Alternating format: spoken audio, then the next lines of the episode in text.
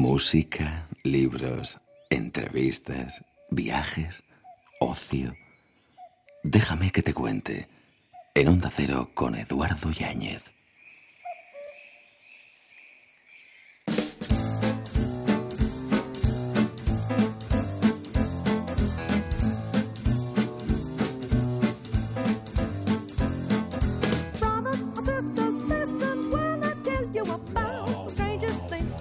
Superamos la barrera de las 4 de la mañana, 3 en Canarias, buenas madrugadas y lo hacemos recordando que la diferencia entre estupidez y genialidad es que la genialidad tiene sus límites. Albert Einstein.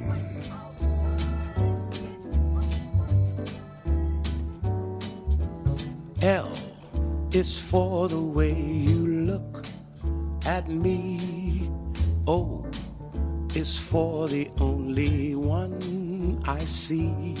Hasta las cinco y media, cuatro y media en Canarias, dispuestos a contarte muchas cosas. ¿Nos acompañas? Pretexto en Onda Cero. Solo los peces muertos no nadan contra corriente. Esta es la frase que leí en una camiseta. Escrita en inglés, idioma que no hablo, Alguien cercano a mí la tradujo. Como lema de andar por casa no me pareció mal, y sobre todo el matiz inofensivo es el adecuado para serigrafiarla en una prenda que se viste en la calle y a veces a modo de letrero de ambulante. Me parecen de muy mal gusto frases como te voy a partir la cara. Lo dicho, de un pésimo gusto y arriesgadas. Cualquiera se puede dar por aludido y montarse otro 2 de mayo. ¿Es fácil nadar contra corriente? En el sentido literal de la frase, ni se les ocurra, mejor déjense llevar. Les va la vida en ello. En sentido figurado, si nadamos en la superficie, no resulta muy complejo. Por ejemplo, y en el límite de lo absurdo, nadie nos va a prohibir el que vistamos un abrigo de paño, gorra y bufanda en un día con 38 grados a la sombra. La excentricidad como tal no se contempla en el Código Penal. Me parece más difícil el buceo contracorriente. Ya no estamos en lo superficial, anecdótico o banal. Ahora, en el buceo, llegamos al núcleo del pensamiento mayoritario.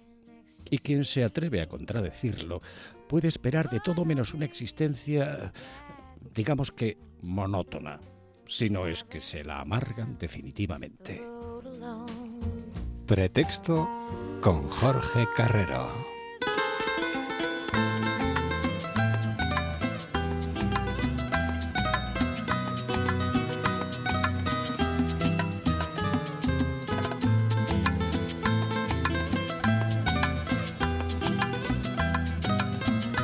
Déjame que te cuente.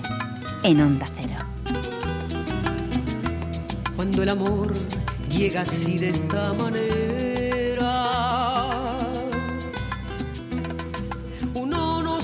cuenta. Nos acercamos al mundo del teatro y hoy incluso nos vamos a subir al escenario con una persona que tiene 88 años y lleva 67 encima de las tablas y que no ha tenido un verano para irse de vacaciones con su familia, sino que ha dedicado todos sus veranos a hacer felices a los que están de vacaciones.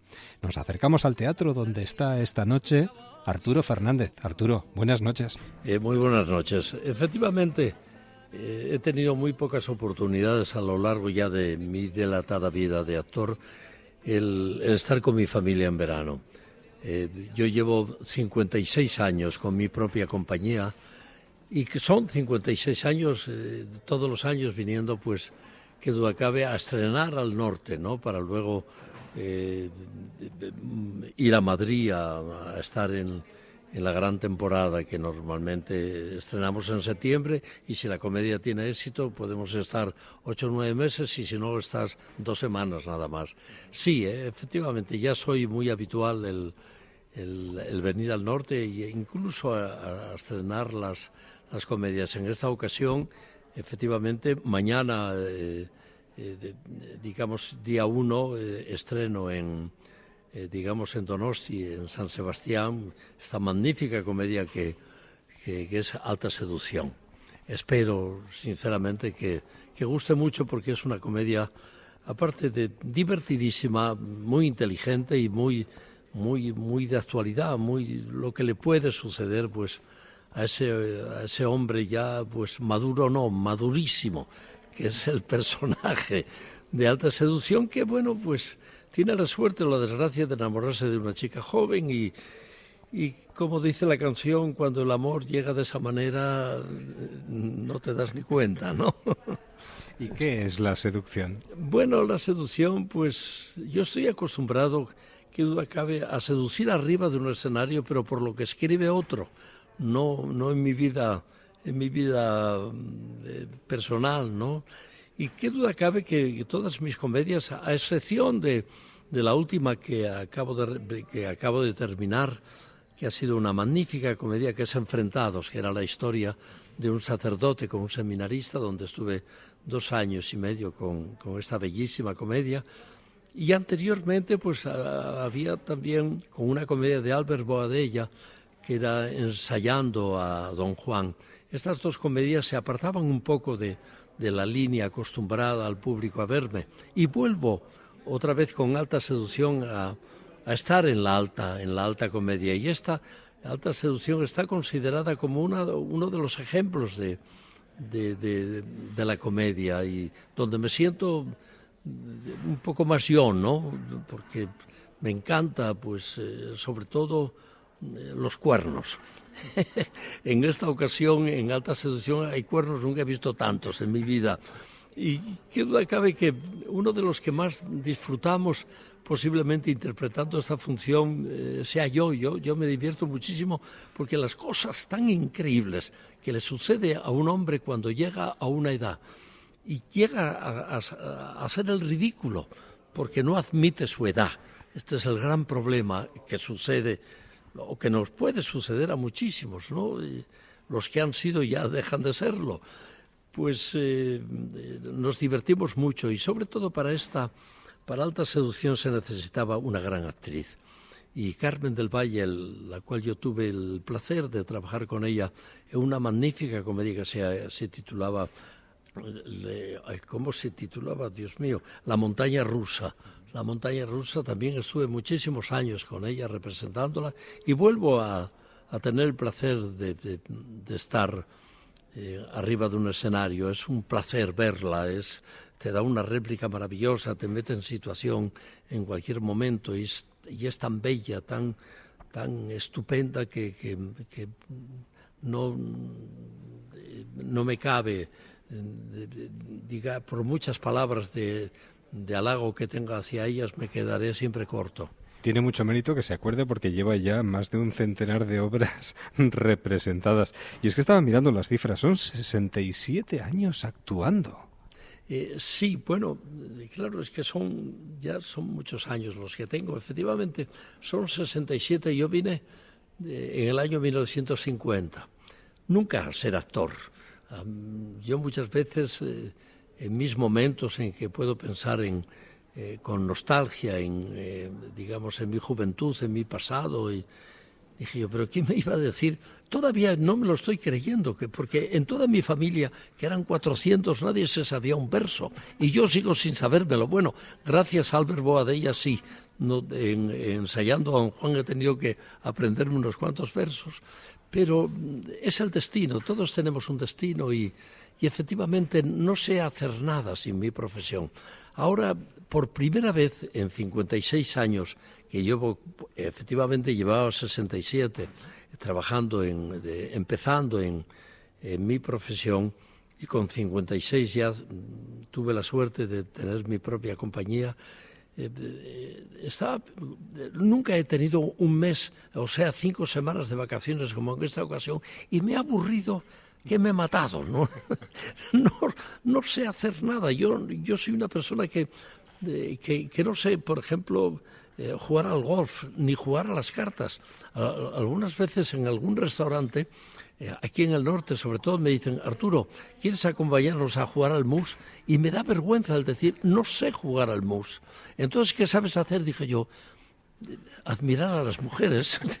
es lo único que sé hacer, jugar un, poco al dominó, pero mal también. O sea que, porque me he dedicado toda mi vida con alma a, mi profesión, porque todo lo que soy, mucho, poco, nada, yo se lo debo al público. Y entonces, cada vez que estreno una, una, comedia, yo quiero que sea superior a la que acabo de terminar. Algunas veces lo consigo, pero nunca la gente sale defraudada de, de, mi obra de teatro. Habrá algunas que han gustado más que otras, por supuesto, ¿no?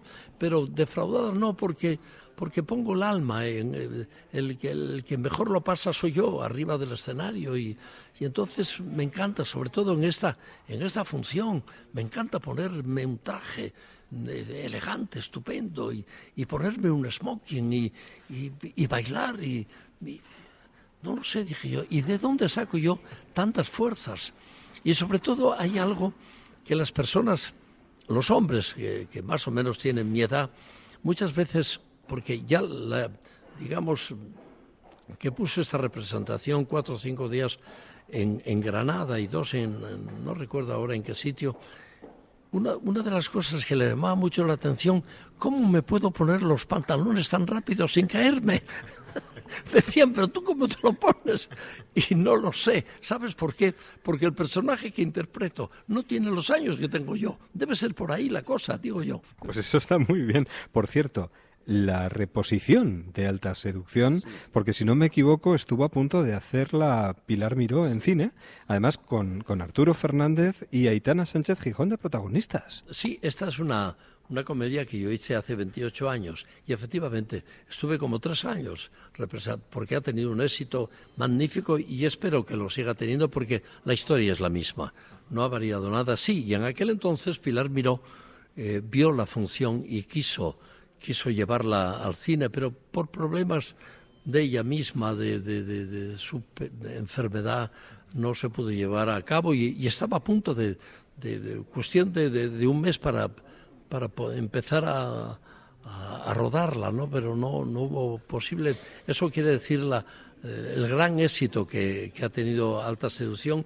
y que va a tener. Esto sí que es cierto, eh, porque eh, el levantarse el telón con, con esta función no es por nada, pero la gente se queda con la boca abierta de lo elegante que es. Tiene dos, dos tiene un bar que es una belleza y, y luego tiene ya de, otro, otro escenario que no quiero desvelar porque es, es una comedia que no puedo desvelar porque, porque cualquier cosa que no, no, no, no, hay, hay que ver esta función. Arturo, que salga todo muy bien, feliz estancia en San Sebastián y sobre todo que, que seáis capaces de seducir a todo el mundo. Chatín, que Dios te oiga. Déjame que te cuente. En un Cero con Eduardo Yáñez. Música.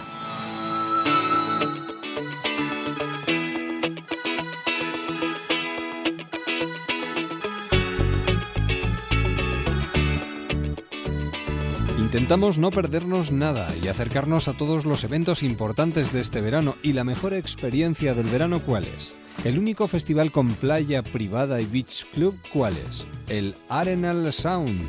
Tenemos a su responsable de comunicación con nosotros al otro lado del teléfono, Tomás Abril. Buenas noches. Buenas noches, ¿qué tal? Pues con ganas de escaparnos para vivir con vosotros el Arenal este año, del 1 al 6 de agosto, Burriana. Todo preparado ya, ¿no? Bueno, pues eh, ultimando detalles y trabajando muy duro estos días para, para que todo esté listo el próximo martes y, y nada, con muchas ganas de, abrir las puertas y, recibir a los miles de sounders que, vendrán a esta Burriana. Oh, menudo cartelón este año, ¿eh? Bueno, pues eh, sí, la verdad es que bueno, tenemos al DJ número uno del mundo, Martin Garrix, tenemos a, a, las bandas del momento, Bastille, estarán con nosotros por primera vez en España y con Pop tenemos a lo mejor del panorama nacional presentando su nuevo disco, como Lori Meyers, eh, KCO, eh, bueno, y así hasta más de 120 artistas que, pasarán durante toda esta semana por, por, el festival. hay que cogerse la tienda de campaña y irse todas las semanas, es decir, desde el principio hasta el último día. Vamos, además tenemos todas las facilidades, imagino. Claro, a ver, la experiencia se vive al completo, así que hay que venir desde, desde el primer día. De hecho, suele venir gente ya a esperar desde, desde mañana, seguro que ya hay gente esperando la cola eh, para coger el mejor sitio en la zona de, acampada. Así que nada, no hay que perderse nada, hay que estar hasta el domingo, hasta el último momento. Claro. ¿Qué sería lo más novedoso de este año? Bueno, aparte del cartel, que evidentemente yo creo que eh, si vamos recorriendo cada uno de los días siempre vamos a encontrar algo que nos apetezca y no queramos perdernos, pero ¿hay alguna novedad con respecto a años anteriores? Bueno, eh, la primera novedad, que no es tanto, pero sí con respecto al año al año pasado, es que volvemos a, la playa. Todos los recintos, todos los escenarios están al lado del mar, como siempre. Y, bueno, yo creo que esa es la novedad principal de, esta edición. Y, bueno, ahí seguro que habrá muchas sorpresas, eh, porque ya sabemos nosotros que habrá algunas colaboraciones con algunos artistas eh, y actuaciones muy especiales que la gente no, no se puede perder, pero que tampoco podemos desvelar. Y, bueno, y esa fiesta clandestina que, tenemos desde hace varios años, que es un secret show eh, que se realiza el domingo 6 de agosto en el Beach Club, y con dos DJs internacionales cuyo cartel se conoce el martes a primera hora. Así que nada, habrá que estar atentos para, para no perderse nada y, comprarse esa pulsera especial para, para esta fiesta del domingo. Bueno, recomendación para el que esté de camino, que te esté escuchando en el coche ahora mismo o en algún camping cercano. ¿Alguna recomendación para ellos?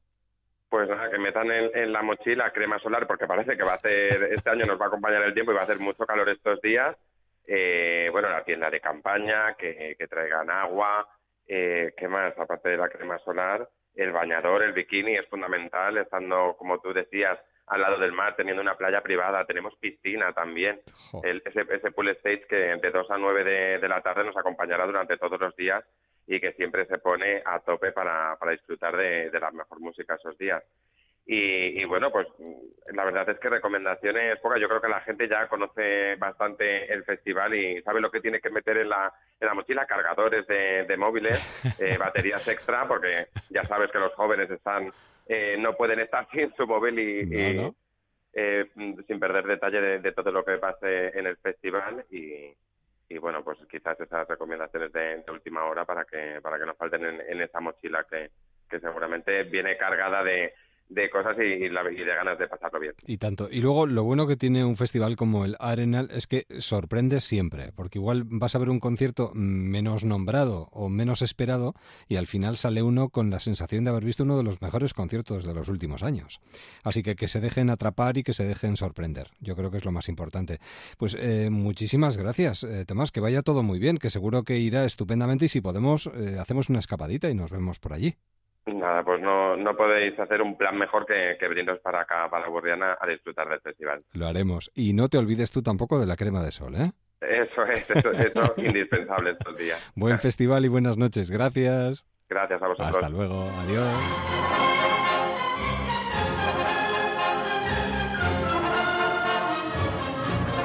Déjame que te cuente en Onda Cero.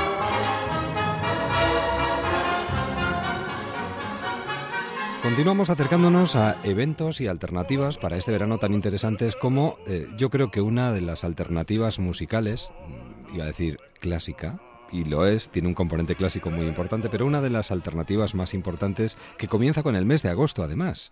Esto sí que es operación salida. Eh, eh, bueno, pues operación salida de la quincena musical. Tenemos a su director con nosotros, Patrick Alfaya. Patrick, bienvenido y gracias por acercarte a los estudios. Muchas gracias a vosotros. Siempre es un placer y más teniendo en cuenta la cantidad de cosas que hay que atar y encajar para que todo funcione como una maquinaria perfecta. Sí, también es verdad una cosa, que ya está todo atado, digamos. Ahora ah. pueden, pueden empezar a saltar los puntos. No, por favor. Pero, no, por favor, evidentemente. Pero bueno, son cosas que, que, que, de pronto pues ocurren, ¿no? Lo, más típico que es la enfermedad, por ejemplo, o el catarro, aunque sea una enfermedad leve de un cantante, de un solista.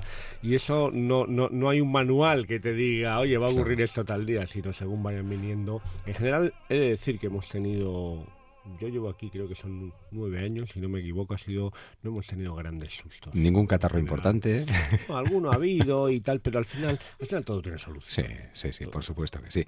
Bueno, arranca la quincena musical.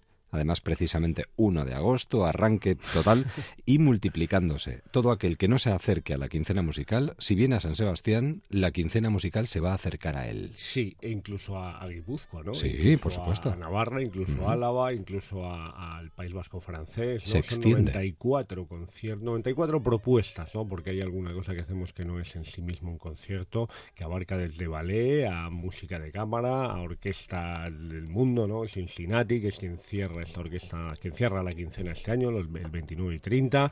Empezamos con ballet, ahora el día 1 y 2 con la nueva producción de Víctor Ullate y con Lucía La Carra de, Carmen, ¿no? Quiero decir, hay un ópera, ¿no? Que volvemos, el año pasado hicimos una semiescena de Don Giovanni, este año ya hemos vuelto al formato ópera-ópera, además por partida doble, ¿no? Hay una que es versión concierto con la BBC el día 4, con la orquesta de la BBC y Mena, que hace Fidelio, la única ópera que escribió Beethoven, y luego el 13 y 15 que hacemos las bodas de Fígaro con una producción del Festival de Spoleto. Qué bien suena.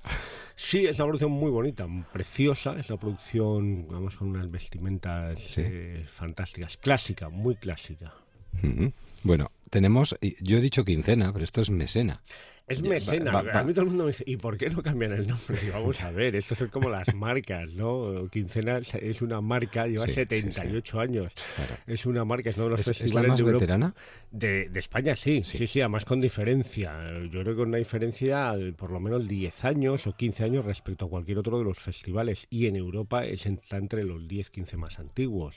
Más antiguo yo creo que es Bayreuth, el, el Wagner, ¿no? Creo que mm. es pero luego pues los proms de Londres creo que son más, más, más antiguos que la quincena, pero por 3, 4 años, no mucho más, ¿sabes? Bueno, arranca con Víctor Ullate. Algo que decir de, de, este, además es que eh, Víctor Ullate, la carra, o sea, es que... Sí, no, no, es, un, arranque fantástico. Por decirlo de una manera fantástico. El segundo día no baila Lucía, baila la bailarina, porque ella ya no está en la compañía de Víctor Ullate, la invitó Víctor Ullate, nosotros encantados, evidentemente. Segundo día es la, la bailarina principal, Marlene Fuertes, que era bailarina a su vez principal del, del ballet de Cuba, que ha sido uno, y es uno de los mejores ballets que hay, ¿no? Pasa que, claro, aquí ya Lucía Lacarra es Lucía Lacarra, es Por supuesto. la niña de casa, la, mujer de casa, ¿no? Entonces, pues bueno, se le tiene un, un, cariño especial y bueno, luego que ha sido una, una grandísima artista.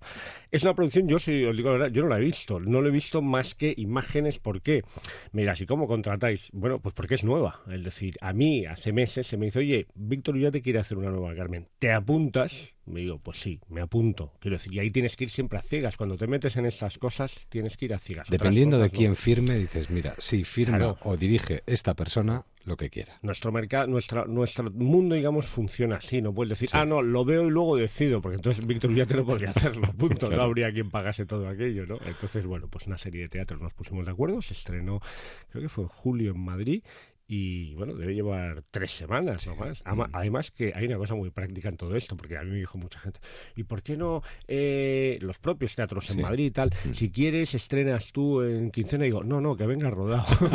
digo, que venga rodado. Los rodáis. Me parece muy inteligente. Los fallos los descubrís, los tal, los mejoráis. Víctor lo trabaja lo que tenga que trabajar y aquí llega ya, claro. como dicen, niquelado. Sí, sí. Es como las compañías que hacen eh, provincias. Sí para redondear la producción y luego llega a la capital en condiciones. Pues aquí es lo que hemos hecho. bueno, pues me parece muy bien. Bueno, eso para arrancar. ¿Y luego qué sería lo más destacable? Hombre, yo la BBC lo destacaría mucho por Mena, ¿no? Este director a la vez, eh, gran director que además está haciendo una carrera internacional fantástica. Su orquesta está, como decía, en dos programas. El primer día eh, el concierto Chelo de Elgar y, el, y, la Sinfonía Fantástica. Y luego Fidelio, eh, que acaba de venir, porque la, la orquesta está en los BBC Proms, ¿no? En Londres, en el festival y se ha hecho este Fidelio en Londres con el Orsón de Tierra y ahora viene a, San Sebastián.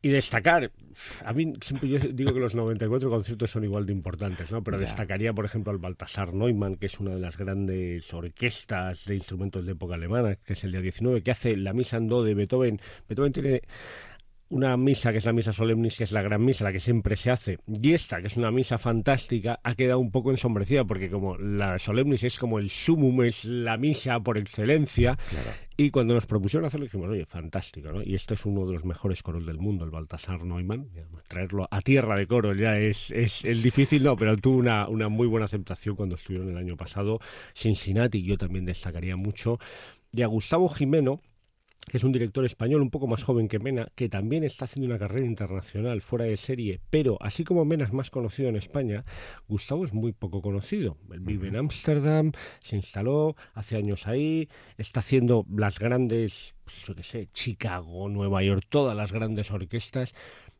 Y él, bueno, pues español y tal, pero dice, mira, yo es que mi carrera en España sí, sí, si voy, dirijo y tal, no tengo problema, pero tengo la agenda tan llena que no, no, él era percusionista de la Concertgebouw de Ámsterdam y ahora pues está haciendo eso, giras y giras y giras. Y yo hace tiempo quería que, que, que viniese, va a hacer un Requiem de Verdi y va a hacer un programa ruso, que es lo que realmente a mí más me apetece. Me encanta el Requiem de Verdi, Sí, pero he escuchado sí, 300.000 veces, claro, ¿no? claro. Y creo que va a ser un director a descubrir para mucha gente. Una invitación para los oyentes que nos están sintonizando. Pues animaría a todo el mundo ¿no? a acercarse a Quincena, que en 94 conciertos tienes tu concierto. Hombre, vamos, yo creo que mejor invitación imposible. Y todo está en la página web. ¿eh? Sí. Ponemos quincena musical y ya está, Además automáticamente sale todo. descubrir algunos sitios, tanto de Guipúzcoa como de Álava, como de Navarra, como del sur Sí, de Francia, sí, muy bonitos. Es que esto ya no es una quincena musical, es una propuesta cultural en todas sus vertientes, gastronómica, musical, paisajística, turística, lo tiene absolutamente todo. Y nos lo ha contado Patrick Alfaya. Patrick, que salga todo muy bien y nos vemos en, seguro, más de un concierto. Muchísimas gracias. Buena quincena. Hasta pronto. Gracias. Déjame que te cuente. En Onda Cero, con Eduardo Yáñez. Libros.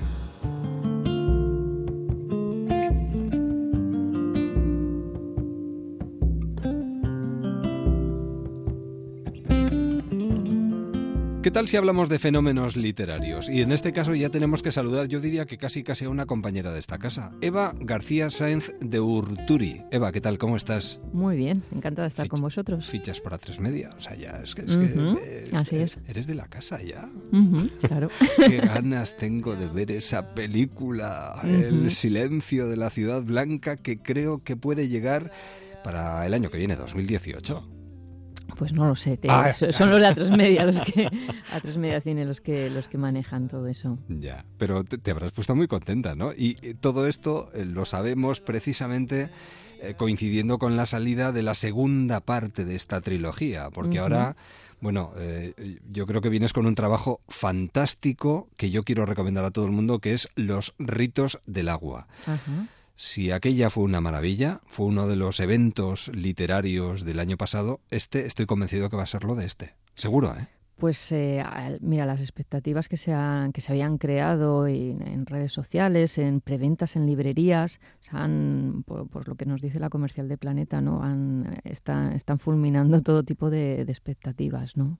Luego, además, es que tú has conseguido no solo escribir un maravilloso libro, una estupenda trilogía, que lo va a ser, estoy convencido de ello, sino convertir esto en un fenómeno turístico. Sí. Porque sí, sí. Vitoria yo creo que tiene que hincar la rodilla en tierra agradeciéndote todo lo que estás consiguiendo, rutas turísticas. Incluso ahora Cantabria también seguro que Sí. estará aplaudiendo la aparición de los ritos del agua. Sí, ¡Ojo, qué bien! Sí, no, aparte también por las traducciones en mercados tan potentes, fíjate como el alemán. También. Es muy grande, la verdad es que es muy grande todo lo que está ocurriendo. Bueno, ¿tú te imaginabas en 2009, cuando comenzaste a documentarte para escribir la trilogía, que esto podía llegar hasta este punto? No, no, porque nunca la gente cuando dice has cumplido tu sueño, tal que va. O sea, yo nunca he soñado con ser escritora. Quiero decir, ¿No? no, que va, que va. Era algo, o sea, lo de escribir y leer es algo que... Que, Que te gusta y que- disfrutas con ello y ya está, ¿no? Más que gustarme y demás, soy tan bibliófila que, que adoro los libros y, y no lo sé si dentro de 10 años, 15, 20 seguiré siendo escritora, pero lectora seguro. O sea, yo adoro la literatura y adoro los libros y lo de escribir es algo que hago de vez en cuando. O sea, igual leo 100 libros y escribo uno, ¿no? Entonces nunca me había planteado ni soñado ni nada con, con ser escritora. Ha ido ocurriendo con mucho trabajo, con mucho esfuerzo, no, no lo quita nadie. Ya. Pero no, nunca, nunca me planteé, porque tenía ya la vida laboral resuelta, ¿no? Mm. Entonces nunca me planteé el- el- todo esto que está pasando, ¿no? Bueno, qué difícil hablar de los ritos del agua, qué difícil hablar de tus trabajos, porque es que no se puede decir demasiado. No, eso es lo malo, lo de incurrir en spoilers. Claro. Es tan complicado, pero... Pero sí que es cierto que eh, en este trabajo tuyo de los ritos del agua das un giro al trabajo anterior. Porque sí, si en uno de ellos eh, te centras más en el asesino, en este caso quizás te centres más en las víctimas. Sí, Sí, el, primero era más libre juego, más y más quien lo hizo. Sí. Entonces era llevaba al lector mareado, en el buen sentido de la palabra, y era y esa era mi intención, ¿no? Que, el lector se lo pasase bien dentro de que era novela negra y obviamente había asesinatos, pero no ponían el, el foco en las víctimas, no les ponía cara, simplemente les ponía nombre pero, pero no, no, no, me, no me centraba en, el drama de las víctimas ni nada de esto. En esta he querido que el libro fuese más, más pozo, más libro, más, más maduro, digamos. Me he mojado más en el tema. Y, y, dentro de que sigue siendo, por lo que dicen los primeros lectores, un, un page turner, un, un, libro que se están bebiendo la gente en dos, tres noches, pero sí que quería también eh, el, el, por qué, ¿no? El, más que el quién lo hizo, el Judunit, el por qué lo hizo. Y en eso me fijo. En eso, en eso es lo que Además, en este, el, foco. En este caso, todos eh, nos sentimos un poco amenazados, ¿eh?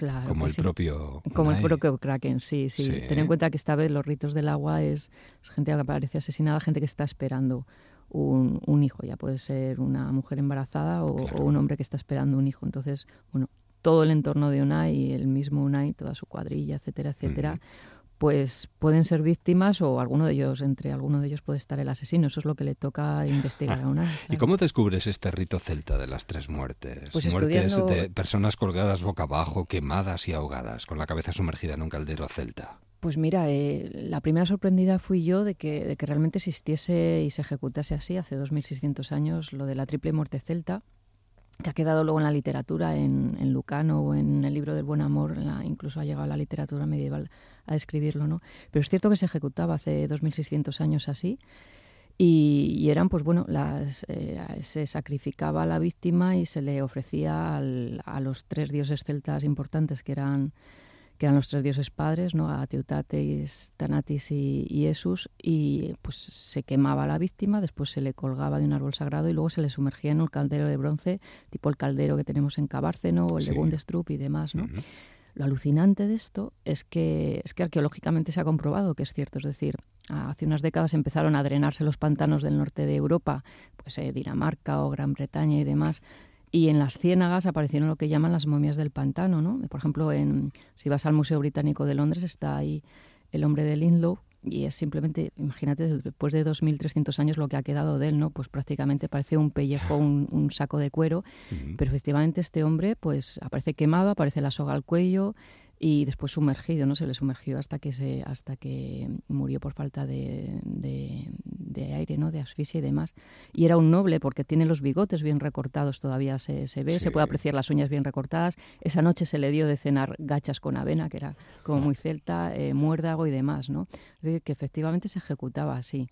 Me pareció bonito con todas las comillas del mundo. Sí, no, claro, por supuesto. Pero me pareció un modo superandi, ya que todas mis novelas son novela negra barra histórica y un pozo arqueológico importante siempre en todas ellas.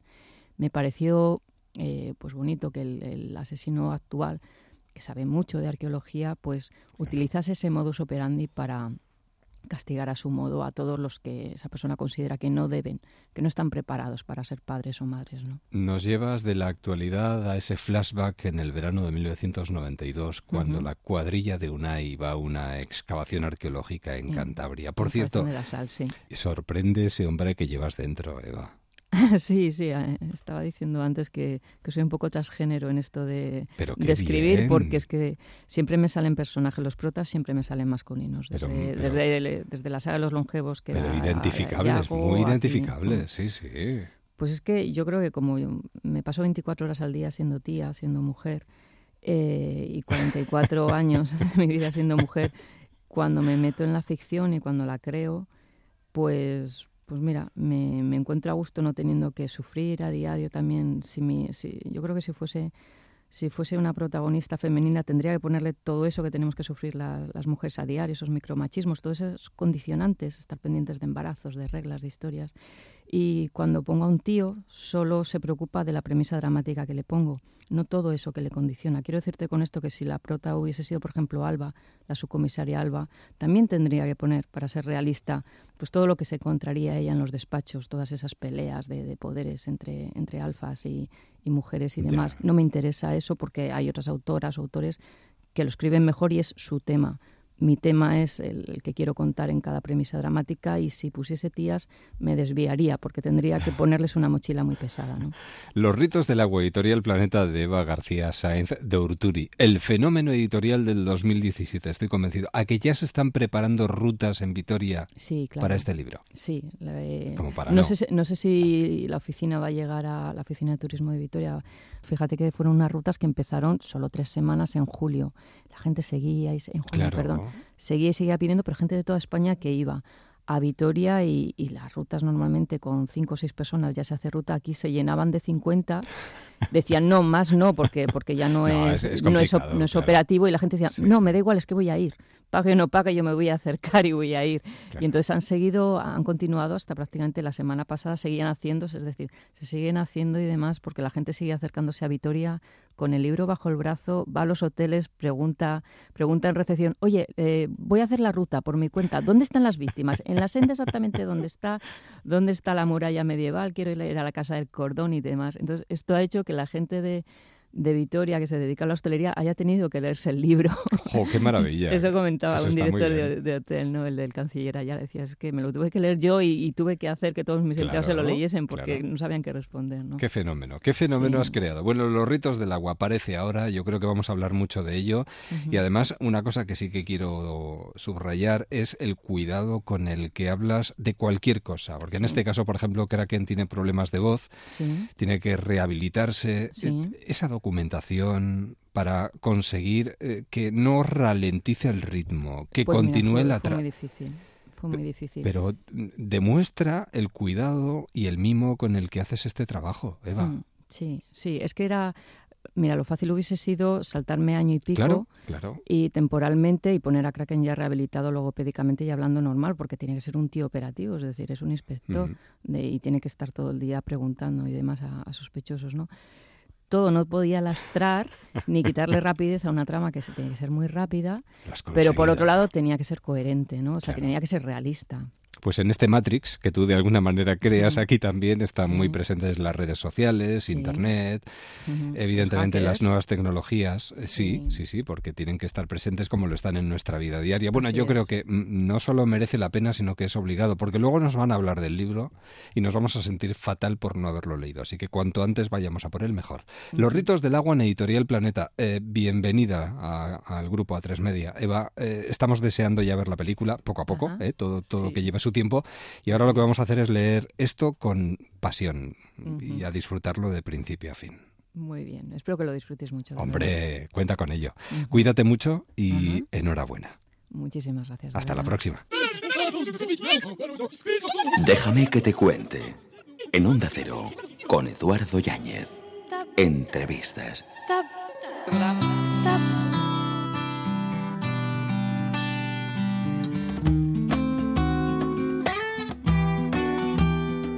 Propuestas y alternativas tan interesantes, sobre todo hoy en día, porque quien más, quien menos, pues habla de ciertas series o se interesa por ciertos temas y la verdad es que hay temas que, bueno, han arrastrado consigo de un tiempo a esta parte pues muchos comentarios, se ha escrito mucho sobre ello, pero quien eh, realmente pone los puntos sobre las IES en su último trabajo es Juan Pablo Escobar, hijo de Pablo Escobar, que acaba de publicar la segunda parte de sus memorias. Pablo Escobar, lo que mi padre nunca me contó.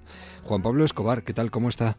¿Cómo te va? Pues muy bien, encantado de poder charlar nada, unos minutos con, usted, eh, después de publicar este trabajo que, bueno, como el anterior, está arrastrando consigo muchos, muchos comentarios. Y quizás más en estos momentos en los que pues hay mucho interés por ciertas series, como por ejemplo Narcos, que están en boca de todos y que quizás también nos hacen ver las cosas de diferente manera a como las vemos después de leer estos trabajos. Juan Pablo.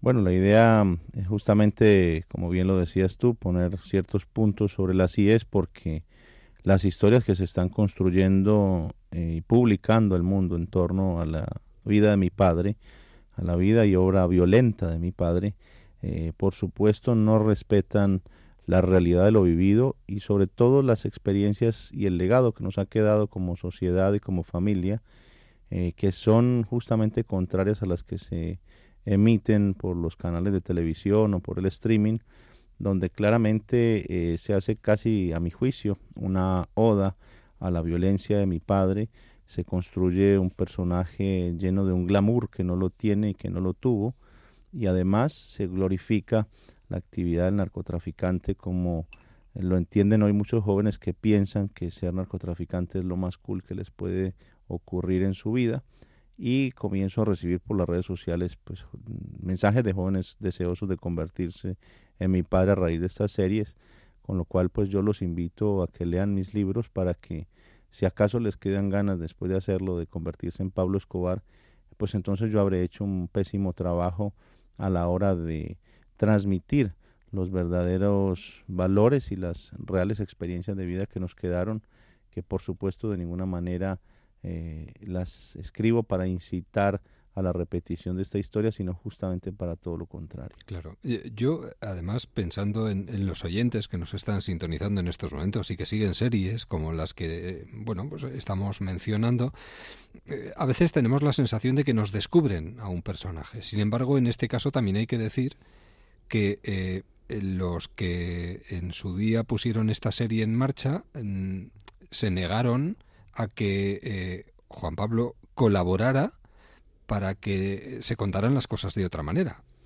Pues justamente quienes me conocen saben que yo no he hecho ningún intento en mi vida para justificar los crímenes de mi padre, sino todo lo contrario. Me he acercado con el mayor de los respetos a todas las víctimas de mi padre a reconocer el 100% de los crímenes que él ha cometido contra centenares o miles de familias colombianas para pedirles perdón por ello. Y es por lo menos muy sospechoso que ante mi ofrecimiento a Netflix, antes de la filmación de la primera temporada de Narcos, pues no hayan querido recibir mi colaboración y la oportunidad que les di de tener un acceso irrestricto al archivo familiar que es extenso en fotografías, en videos caseros, en cartas de puño y letra de mi propio padre que habrían permitido construir una historia que por supuesto pues entiendo ya con claridad de que no se acomodaba a los deseos del establecimiento norteamericano que pretendía y lo hizo hacer una serie pues que se ajuste más a, a la medida de sus deseos y necesidades de encubrir ciertas políticas de ellos mismos como también ocurrió exactamente igual con la otra serie llamada El Patrón del Mal. ¿Cree que se enfadaría su padre con, usted, Juan Pablo, en estos momentos, si, si, estuviera frente a usted, pues viendo los libros que ha publicado, intentando eh, corregir los errores que en su día se cometieron? ¿Qué pensaría él? Al contrario, estaría apoyándome en primera fila todo el tiempo a mi lado, como eh, sabría que estoy siendo absolutamente consecuente con la persona que en vida conoció, con aquel hijo que discutió tan respetuosa pero airadamente contra la propia violencia que él generaba. Sabría, como él mismo lo describió, que estoy siendo consecuente con ese pacifismo que llevo dentro, porque él mismo lo dijo cuando se entregó a la casa de la catedral que dedicaba su entrega a su hijo pacifista de 14 años. Con lo cual estoy absolutamente seguro que mi padre, contrario a estar molesto, estaría más que satisfecho de la labor que estoy desarrollando en virtud de toda la violencia que él generó eh, porque lo mío no es buscar la repetición de esa violencia, sino generar conciencia en las generaciones actuales para que entiendan que esta quizá pueda ser una historia digna de ser contada, pero de ninguna manera eh, para ser imitada. Hombre, además eh, en estos libros encontramos esas reflexiones, es decir, nunca Juan Pablo Escobar ha aplaudido la violencia de su padre, Pablo, pero sí le gustaba, por ejemplo, esa sensibilidad que demostraba hacia las clases sociales más abandonadas del Estado, por ejemplo.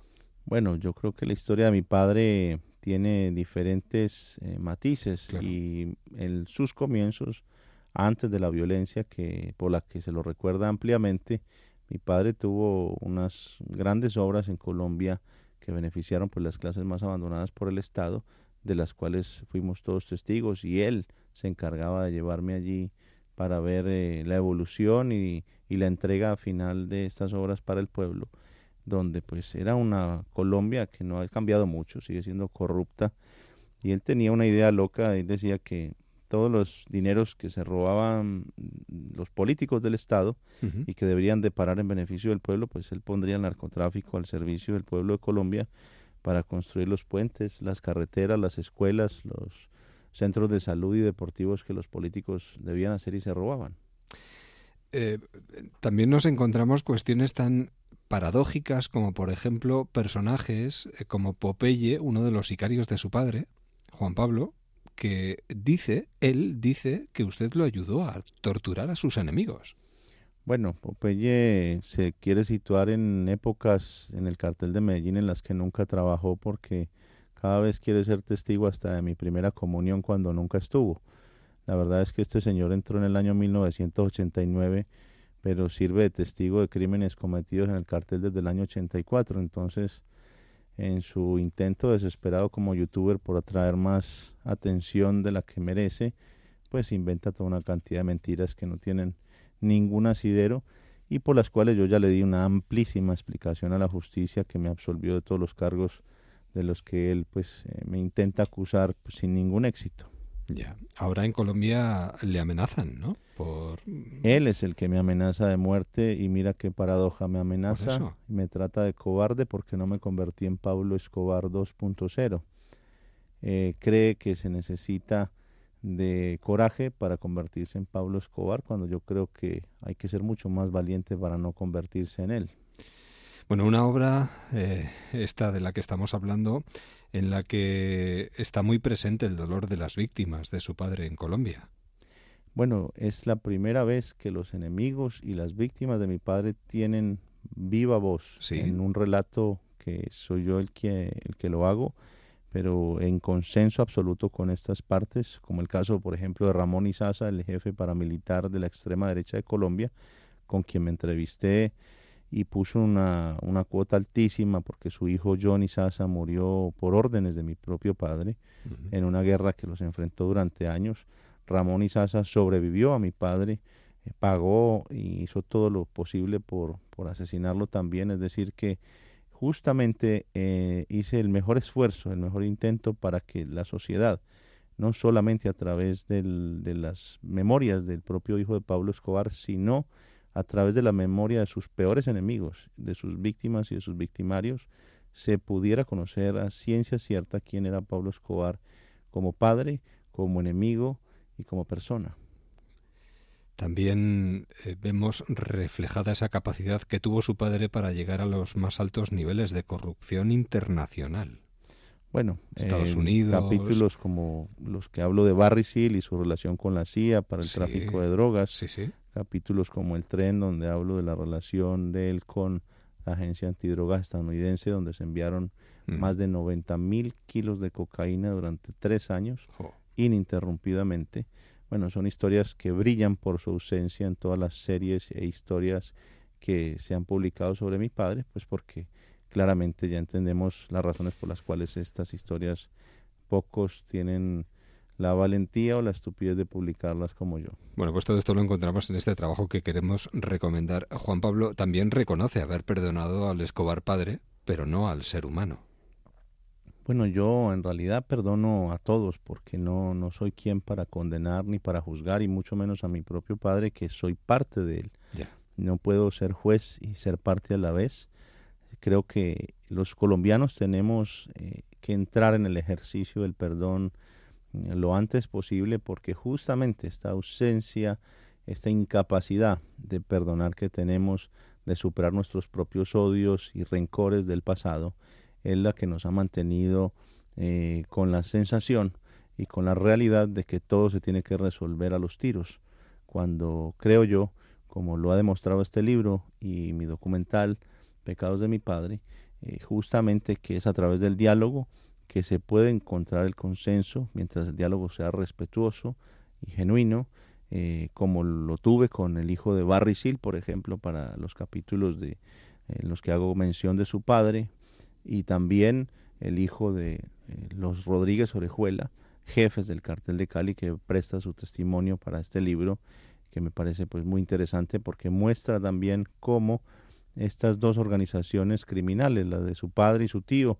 y la de mi padre, terminan enfrentados a muerte, eh, como dice él, siguiéndole el juego de la guerra a los propios Estados Unidos que se beneficiaban con esa masacre que contribuyeron a gestar entre ambas partes. Pablo Escobar, lo que mi padre nunca me contó en Editorial Planeta. Juan Pablo, un verdadero placer. El placer es todo mío, muchísimas gracias. Que vaya muy bien y que volvamos a encontrarnos. Hasta la próxima. Así sea, gracias. Un abrazo. Adiós. Déjame que te cuente, quédate en onda cero. What's the key part? Esta es una buena hora para trotar un rato con nuestro trotacómico particular. Buenas noches, don Mario Simancas. Eh, buenas madrugadas, Eduardo. ¿Qué? ¿Cómo va la noche? Bien, entrevistando, disfrutando de buena gente como tú. Ya, gracias, Edu, por lo de gente. Estás un poco susceptible, ¿no? Eh, verás, es que en la cena de esta noche me han, me han dado un pan que sabía un poco raro. Estaba bueno, pero, pero raro, y no era pan de centeno ni de deceno. In- integral, sin sal. He dicho que sabía raro, no que no supiese nada. En fin, el caso es que he preguntado de qué era y casi me da un pasmo cuando me han dicho de dónde lo habían traído. ¿De, de, qué, ¿De qué era? ¿De qué era? Pues es un pan que se fabrica en Brasil a base de harina de cucaracha. Venga ya, hombre, trotacómico, ¿no? me- En, se- en serio, ¿Sí? escucha, dos científicas brasileñas han conseguido convertir con éxito una especie de cucaracha en harina y usarla para hornear pan. Ay, no, no puede ser eso, ¿no? Andresa Lucas y Lauren Menegón, ah, quédate con esos dos nombres, dos estudiantes de ingeniería de la Universidad Federal de Río Grande en Brasil, han desarrollado una harina hecha de cucarachas que contiene un 40% más de proteína que la harina de trigo y puede ser utilizada para hacer todo tipo de productos horneados. También contiene gran cantidad de nutrientes esenciales, así como aminoácidos y lípidos. Y antes de que pongan cara de asco nuestros oyentes, déjame que te cuente, la harina no está hecha de bichos como los que se arrastran a través de tu cocina por la noche o de la mía, Eh. sino de una especie llamada Naufoeta cinerea se obtienen de un criador especializado donde se producen de acuerdo con los requisitos de higiene de la Agencia Brasileña de Vigilancia de la Salud y se alimentan exclusivamente de frutas y verduras. Bueno, hombre, viéndolo así... Más que verlo, probarlo. ¿eh? No, bueno. no, lo probarlo no me llama mucho. Te cuento que eligieron la cucaracha porque era el insecto que tenía el contenido de proteínas más alto, casi el 70%. Contiene 8 de los 9 aminoácidos esenciales. Tiene ácidos grasos de alta calidad como omega 3 y omega 9 y se usa casi el 100% de ella, dejando muy poco residuo. Esto lo declararon las, las científicas. Ya, ya, me estás dejando totalmente sorprendido con esta noticia, pero igual es una solución para un futuro. Ahora que lo pienso, los insectos son las especies más extendidas en nuestro planeta. Y muchos de ellos tienen sobrepoblación. O sea, eh, es verdad, en muchos restaurantes ya te están sirviendo Sí. saltamontes y cosas así. Claro. Cualquier día inventan una piruleta de mosca cheche para los que tienen insomnio. Oye, y hablando de mosquitos o moscas, una niña va a pescar con su padre y vuelve con la cara toda roja. La madre asustada pregunta, hija, ¿qué ha sucedido? "Eh, fue un mosquito muy grande. Ya, ¿Y te picó? No tuvo tiempo, papá lo mató con el remo. Pobre niña. Y también pobre mosquito, ¿eh? También, bueno, claro. eh, en fin, trota cómico, cuidado con ese pan de harina de cucaracha que no sé si te está sentando muy bien. Buenas noches y descansa, ¿eh? Eh, buenas madrugadas, Edu. Y felicidades a los Ignacios Iñakis, aunque sea ya de madrugada. Bueno, nunca es tarde cuando la felicitación es buena. Hasta mañana. Hasta mañana. Hasta mañana.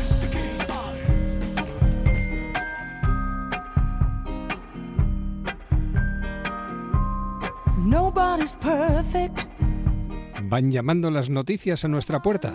Así comenzamos el mes de agosto y así llegamos a la información. Volvemos enseguida.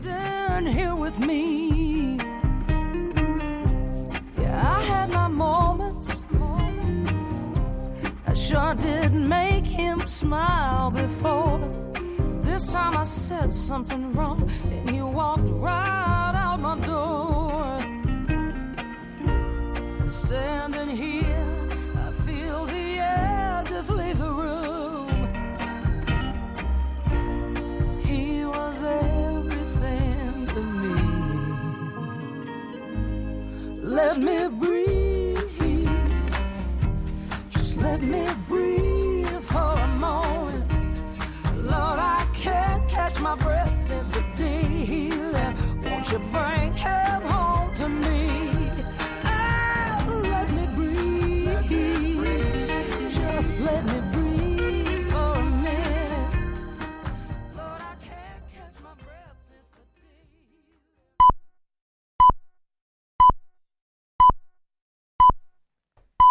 Son las 5, las 4 en Canarias.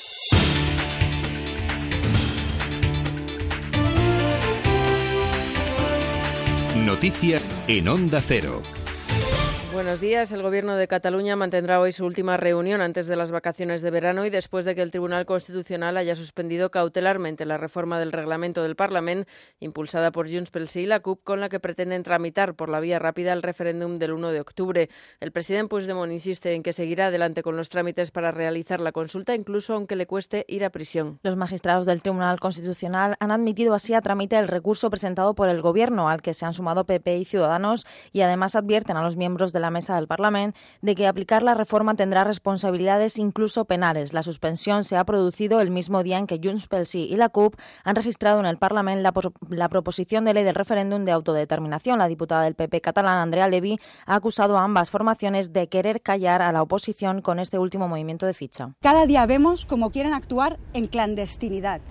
La clandestinidad que es acallar a la oposición democrática la clandestinidad, que es la de no hacernos partícipes, la de ocultarnos proyectos legislativos que quieren aprobarse y la clandestinidad, que es aprobar reformas del reglamento para callar a la oposición. El Constitucional ha rechazado el recurso presentado por Juana Rivas, la madre que se niega a entregar a sus dos hijos a su expareja condenado por maltrato. Consideran que es pronto para acudir a este tribunal porque la mujer no ha agotado sus opciones de recurso ante los tribunales ordinarios. La audiencia de Granada va a revisar el caso. La mujer sigue en paradero desconocido con sus hijos y su expareja de nacionalidad italiana ha asegurado que estaría dispuesto a negociar la custodia compartida de los niños. El bufete que representa a la madre ha anunciado que, de no estimarse sus pretensiones en la audiencia de Granada, reiniciaría la solicitud de amparo ante el Constitucional. Su abogado Ramón Montero recordaba antes de presentar el recurso que era una petición por el bien de los menores. Lo que estamos pidiendo es la suspensión de una medida que entendemos que no es correcta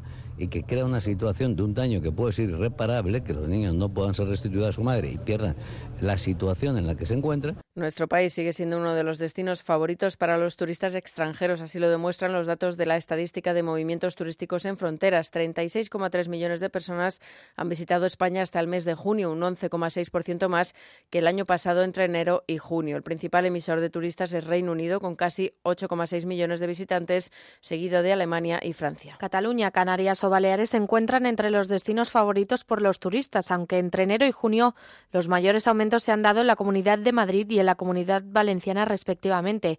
Juan Molas, presidente de la Confederación Española de Hoteles, se muestra muy optimista con el desarrollo de la temporada. Un buen inicio con un mes de mayo y junio y, eh, y, parte del mes de julio francamente bueno y una previsión de agosto que bueno, los datos que manejamos de reserva hasta la fecha eh, será un muy buen mes de agosto también. La demanda de visados para construir viviendas ha crecido un 13% en los cinco primeros meses del año. Según el Ministerio de Fomento, la mayoría se ha solicitado para levantar viviendas en bloque, informa Alejandro Cancho. En lo que llevamos de año se han pedido más de 32.550 autorizaciones. El Ministerio de Fomento ha informado que el 74% de los visados pedidos han sido para la construcción de nuevas viviendas en bloque, lo que ha supuesto un total de 24.200 autorizaciones. Con respecto a las viviendas unifamiliares, Fomento eleva a 8.300 el número de permisos emitidos durante los primeros meses de 2017. Destacar un incremento en las obras de ampliación y reforma de viviendas. Estos visados son los que más han crecido con un 6,4% más que el año anterior, lo que supone un total de 11.000 solicitudes. Si la demanda de visados continúa en aumento, podría marcar el volumen máximo de los últimos siete años desde 2010. Y en México ya son nueve los periodistas muertos en lo que va de año tras el asesinato de Luciano Rivera de un disparo en la cabeza en la localidad de Playas de Rosarito.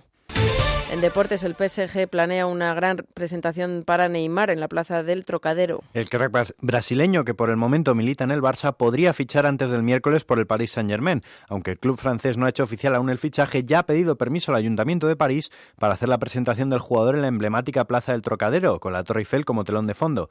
En principio, Neymar tendría que regresar a Barcelona este martes para entrenar con su equipo, pero la prensa catarí asegura que pondrá rumbo a Doha para firmar el contrato con el PSG por valor de 200 22 millones de euros. Con el deporte terminamos. Más noticias a las 7, las 6 en Canarias, en más de uno con José Miguel Azpiroz y de forma permanente en onda 0.es. Smartphone, tablet, PC. ¿Tienes más de un dispositivo? Sea cual sea, Onda Cero va siempre contigo. Descárgate la app en tu tablet o smartphone. Suscríbete a tu programa preferido a través del podcast. Escucha la radio en directo en tu PC, desde cualquier lugar del mundo. Onda Cero.es. Más y mejor. Si miras a través de la mirilla descubrirás el lado más desconocido de actores y escritores. Disfrutarás de los mejores conciertos del verano. Te sorprenderás con historias de solidaridad y con los invitados más ingeniosos. Continuamos y lo hacemos, como no, para hablar de, de teatro, siempre una maravilla, hablar de los clásicos y cuando se trata, por ejemplo, del sueño de una noche de verano Y de... entonces se levantará y le pedirá a su prometida que si quiere casarse con él. Vaya momentazo. De lunes a viernes a las 9 de la noche. La Mirilla con Raquel Sánchez. Te mereces esta radio. Onda Cero, tu radio.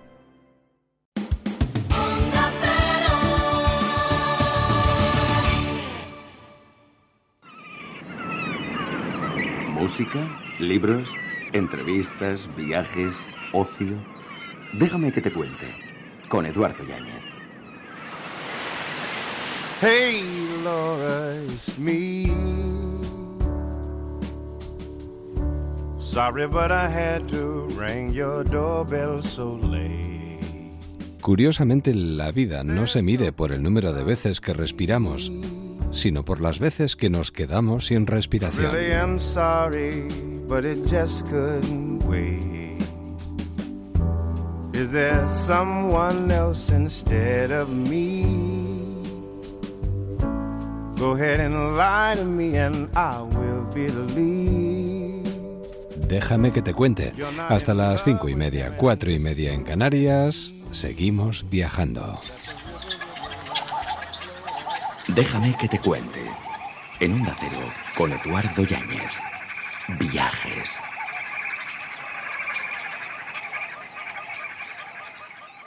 ¿Quién creó el mundo? Dios creó el mundo. ¿Quién es Dios? Dios es el creador del cielo y de la tierra y de todas las cosas.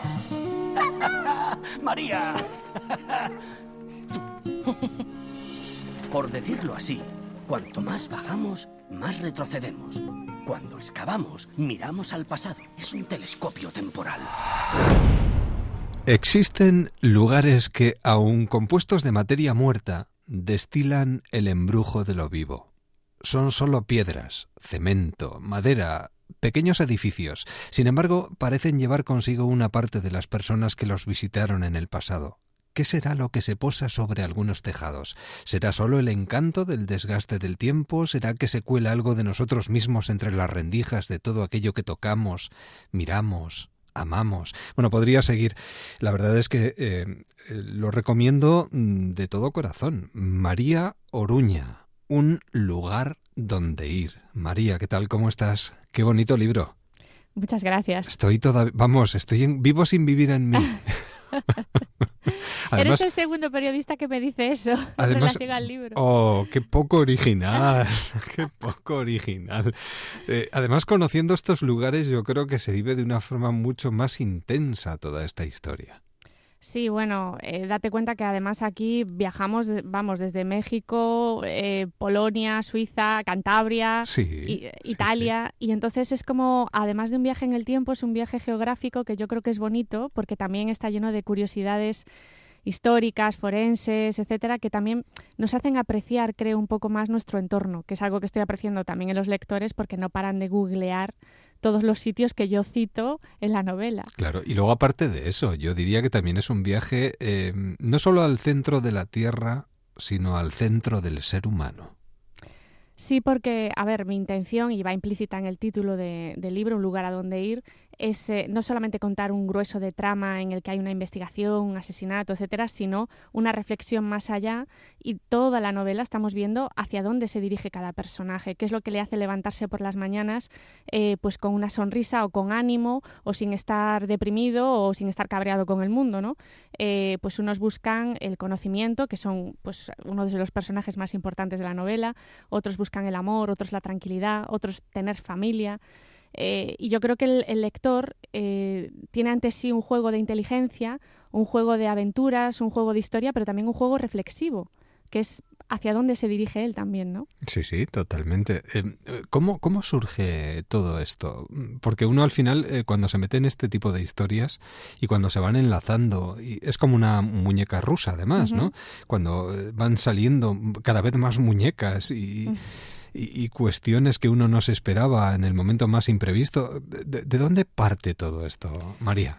Pues eh, al igual que me ocurrió con la anterior novela, yo solo tenía un tema eh, y en este caso eran las cuevas Sí. y a partir de ahí yo no sabía Caramba. exactamente qué iba a escribir, no tenía ni la menor idea. Entonces me puse a documentarme, a investigar, a viajar, a presentarme pues a arqueólogos, eh, pues a historiadores, a la Guardia Civil otra vez, que ya los tengo aburridos a los pobres eh, y tal. Y, y con todo lo que yo iba encontrando, también visitando bibliotecas, que son una fuente inagotable de conocimiento para mí, eh, y los bibliotecarios que me echan una mano siempre, que son majísimos, pues y comprándome muchos libros también, pues empecé a, a encontrar una trama muy potente y ya era como si tuviese ahí delante una historia, un juego, y solo tenía que escribirlo.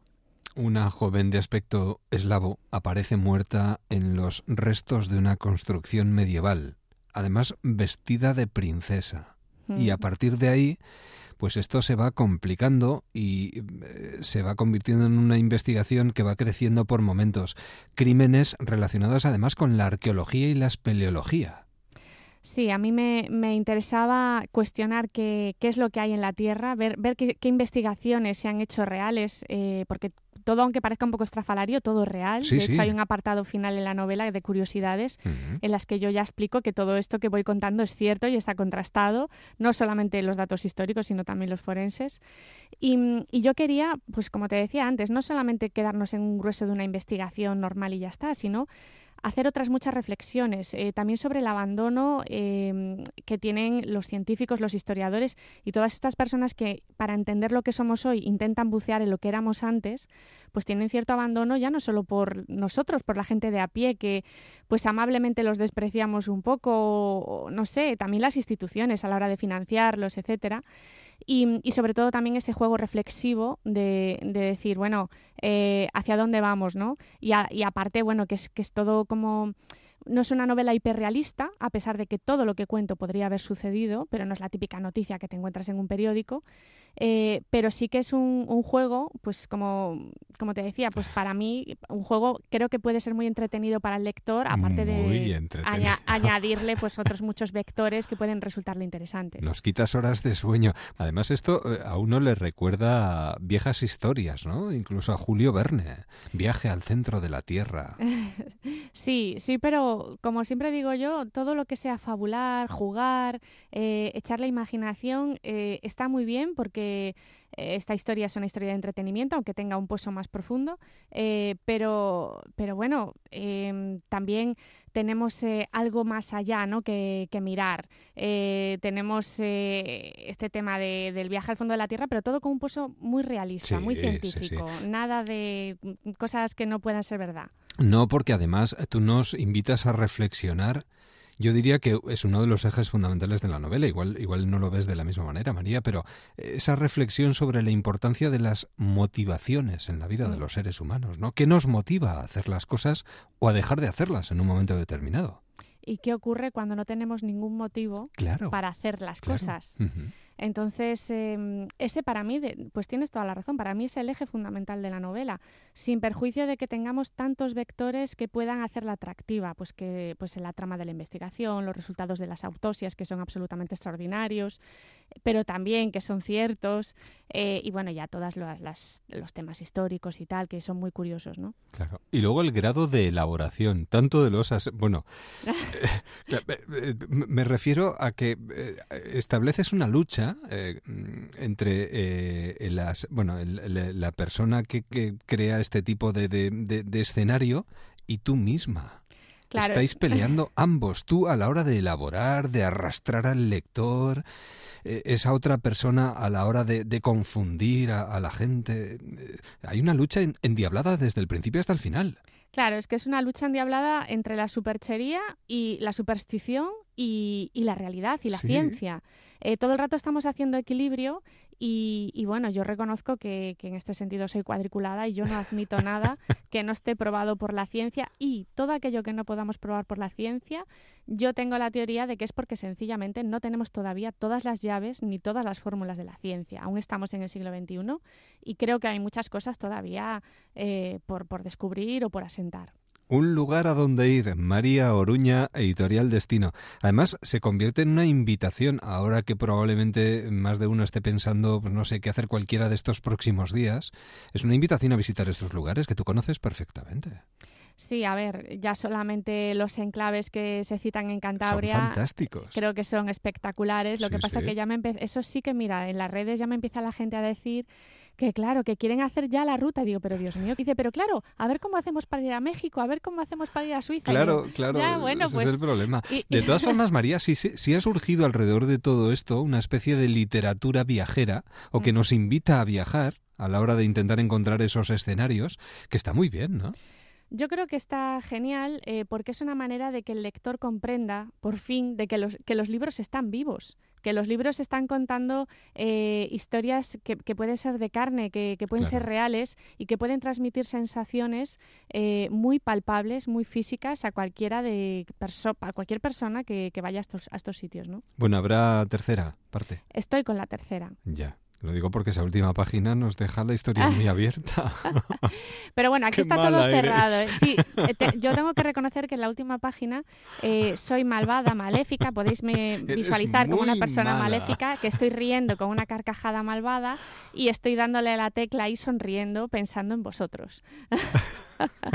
Bueno, te lo vamos a perdonar, pero por favor que llegue la tercera cuanto antes. Y tú dirás, no, por favor, que acaba de salir la segunda. No, no, Pero no, bueno. no, yo ya estoy. Como decimos en Galicia, la cabeza no para. Bueno, pues en, Así que en este caso nosotros ya estamos enganchados a ti y te seguimos a- a- hasta donde tú nos lleves, María. Nuestra más sincera enhorabuena, de verdad, para disfrutar eh, con, bueno, una historia de esas que te lleva desde el principio hasta el final queriendo saber más. Un lugar a dónde ir, Editorial Destino. María, un placer, que vaya todo muy bien y que volvamos a encontrarnos muy pronto. muchísimas gracias. Adiós. Adiós.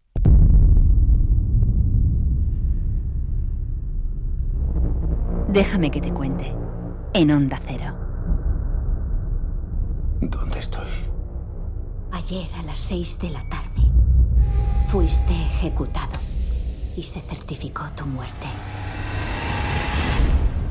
Ya no existes. ¿Qué clase de cárcel es esta? No es una cárcel. Estás a punto de entrar en el Animus. Lo que vas a ver, oír y sentir son los recuerdos de un antepasado tuyo que lleva 500 años muerto. ¿Qué quieres de mí? Tu pasado. Bienvenido a la Santa Inquisición. Nos acercamos al mundo de la comunicación a través de nuestro espacio de pantallas amigas con Urco Fernández, director de proyectos de pantallas amigas. Además, eh, esto de los videojuegos lo controla muy bien, de los deportes electrónicos. Urco, buenas noches. ¿Qué tal? Buenas noches. Efectivamente es una, una pasión, es eh, no tan oculta. Cuidado, ¿eh? Con los deportes electrónicos de competición basados en videojuegos. Digo yo, no lo sé, igual no, ¿no? ¿O Sí.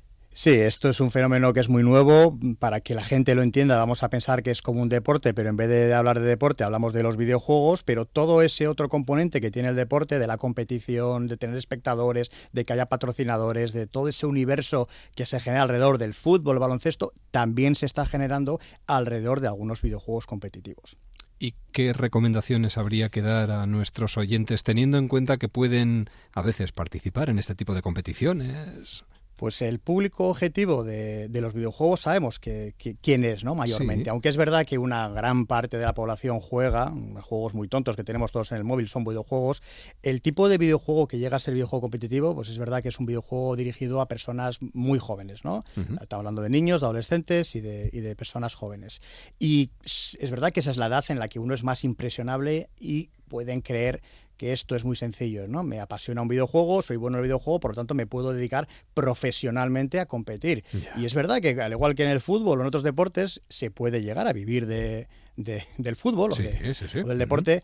En el caso de los videojuegos, que es muy nuevo, pues hay que decir que, que es duro, es competir y entrenar eh, para ciertos videojuegos no es tan fácil. La cifra creo que es 1.800 millones de personas juegan a videojuegos. O sea, que vamos a imaginarnos que estamos compitiendo ante bueno, un, un potencial de, de jugadores profesionales muy amplio. Por tanto, no es tan sencillo. Yo- conocemos mucha gente que lo hace eh, de forma profesional y es un, es un mundo que es duro y además es nuevo, por lo tanto falta por regular muchísimo, ¿no? Así como hay federaciones de fútbol y de baloncesto, pues pensemos que estas federaciones de algunos juegos se están creando ahora, con lo cual aprenden a base de errores, ¿no? Entonces, bueno, eso ya nos hace meternos, si queremos meternos, por supuesto, pues con cautela y, por supuesto, siendo más jóvenes o siendo adolescentes, con acompañamiento. Claro, con, eh, hombre, sobre todo el permiso de las personas que, mm, son tutores. ¿no? Lo, lo, digo porque a veces igual eh, tenemos la sensación de que nos estamos metiendo en un terreno peligroso, o, o al menos los padres pueden de sus hijos, ¿no?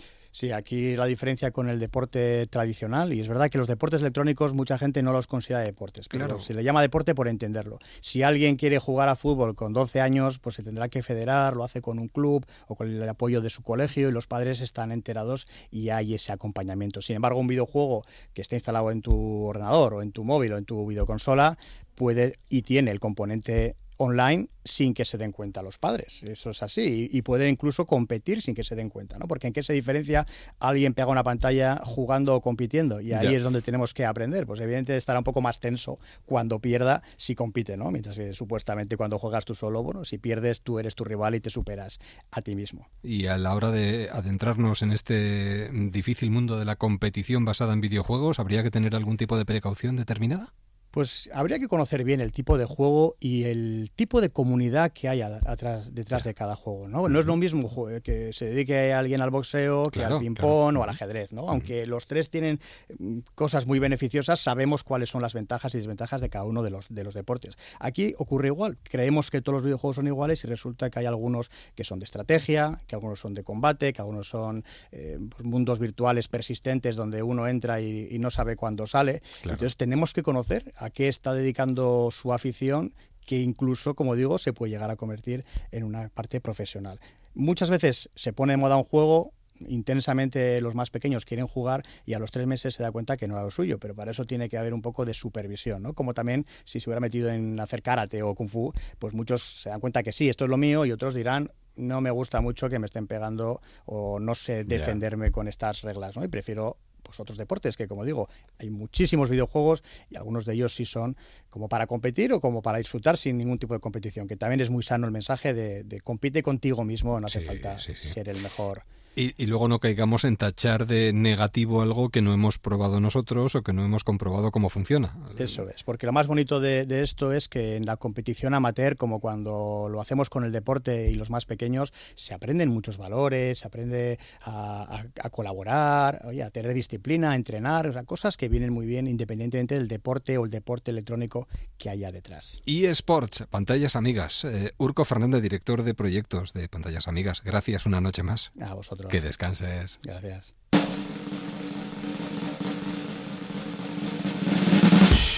Déjame que te cuente en Onda Cero. Continuamos entre libros, en Déjame que te cuente. Yo mm, suelo recordar una frase que oí hace mucho tiempo, que eh, además suelo comentar a menudo, porque eh, alguien me dijo que hay que estar siempre cerca de los mejores porque al final se te acaba pegando algo. Yo no sé si eh, Francisco Alcaide estará de acuerdo conmigo. Francisco, buenas noches. Buenas noches, Eduardo, ¿qué tal? Bien, estar contigo. lo mismo, lo mismo digo. ¿Estás de acuerdo con esto? Sí, totalmente. Además, yo creo que has dado en, en uno de los puntos estrellas de- del desarrollo personal. ¿no? A mí me gusta decir que, que nuestro nivel de éxito depende en gran medida de, de- de nuestro entorno, ¿no? porque las personas, nadie, somos indiferentes a lo que vemos, leemos y, y escuchamos. Y, el entorno siempre nos arrastra a una determinada forma de, pensar, de sentir y de actuar y lo más importante, que lo hace sin que, sin que nos demos cuenta. ¿no? Eh, Jim Rohn siempre decía que tu vida es una media de, de las cinco personas con las que más te, te relacionas. ¿no? O sea que yo creo que esa frase resume tu, tu idea y mi idea. Yo creo que estamos de acuerdo ahí, ¿no? Totalmente. Bueno, esto es un aliento para los que quieren aprender de los mejores, y nunca mejor dicho. Aprendiendo de los mejores, tu desarrollo personal es tu destino, de Francisco Alcaide, un libro que nosotros queremos recomendar desde aquí. Además, creo que ya va por la decimosegunda o decimotercera edición en editorial Alienta. Mm, Disparadísimo, Francisco. Sí, bueno, el libro salió en 2013, lo Ajá. que pasa es que luego en, en 2016 con la décima edición se hizo una edición revisada y, y actualizada y ampliada. En, en- en la primera edición había solo un autor español que, que era Mancio Ortega, y ya en la décima se incorporaron cinco autores españoles más. O sea que, y la verdad es que sí, estamos, estamos muy contentos y, y el público y las, los mensajes que me manda la gente me está diciendo que, le está aportando mucho, o sea que muy contentos. Hombre, se puede aprender mucho leyendo trabajos como este. No hay mejor inversión que la que se hace en uno mismo, ¿no?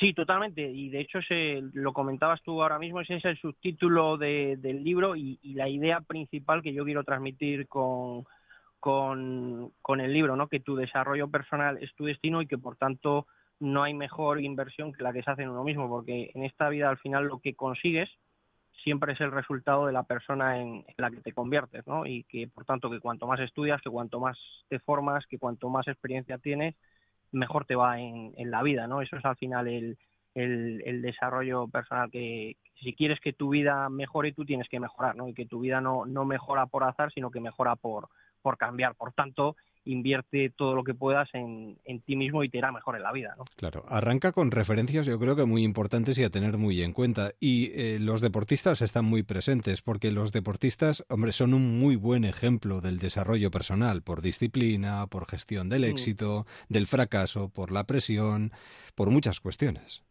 Sí, totalmente. Y por otra cosa que yo creo que es importantísima. Generalmente los deportistas profesionales, cuando son profesionales, o sea, nadie dice yo quiero ser tenista con 20 años. Generalmente los deportistas empiezan muy jóvenes a practicar deportes. Y eso nos transmite una idea que es aplicable a todos los ámbitos de, la vida. Y es que nuestra vida siempre es el resultado de, nuestros hábitos, ¿no? Y los hábitos se construyen por repetición a base de, de disciplina. Y esto es muy importante para transmitírselo a los jóvenes, ¿no? Es decir, cuanto más joven es uno, más se pueden sembrar ciertos valores para cuando uno llegue a la vida adulta, que esos valores y esos, esos, esas disciplinas que queremos o esas rutinas estén instauradas e interiorizadas en nuestra vida. El problema que tenemos muchas veces los adultos es que cambiar hábitos no es sencillo, ¿no? Porque eh, exige un trabajo duro. Hay que, hay que deshacerse de viejos hábitos para construir otros, otros nuevos, mientras que los deportistas, como empiezan bien jóvenes, cuando llegan a la edad adulta, esos hábitos ya los, los tienen muy, muy, muy solidificados ¿no? en su vida. Claro, hablamos de niveles de éxito, hablamos de niveles de ingresos muchas veces, pero evidentemente el nivel de éxito que podemos tener solo puede crecer hasta el nivel al que crezca uno mismo. Eso hay que tenerlo muy en cuenta, ¿no? A veces nos olvidamos de estas cuestiones. Bueno, eh, totalmente, es que ese es el mensaje clave del libro. Si tu vida, o, a mí me gusta decir que los resultados no mienten, ¿no? Y que por tanto, si tu vida no es como te gustaría que fuese, hay algo que no sabes o que, o que te falta por aprender, ¿no? Es decir, al final el éxito es una cuestión de conocimientos, de habilidades y, de experiencia. Y por tanto, si no estás consiguiendo lo que quieres es probablemente porque te faltan conocimientos, habilidades o experiencia por, por, por adquirir. En la medida que tú creces, en la medida que adquieres esos conocimientos, esas experiencias y esas habilidades, puedes asumir retos, desafíos y responsabilidades más, más grandes. ¿no? Por eso tu nivel de éxito solo puede crecer hasta el nivel al que crezcas tú y por eso, como comentábamos antes, no hay mejor inversión que la que haces en, ti mismo, ¿no? Intentaremos acercarnos a los mejores por si se pega algo, ya sabes. seguro, seguro que se pega algo. Francisco, un verdadero placer, muchísimas gracias y que disfrutes del verano. Igualmente, Eduardo. Un Hasta la próxima. Y buen verano para ti y tu audiencia. Buenas noches, adiós. Buenas noches, adiós, adiós. Así llegamos a las cinco y media, cuatro y media en Canarias y al final de nuestro viaje hoy. Volveremos mañana. Viajar es la respuesta, no importa cuál sea la pregunta. Feliz madrugada.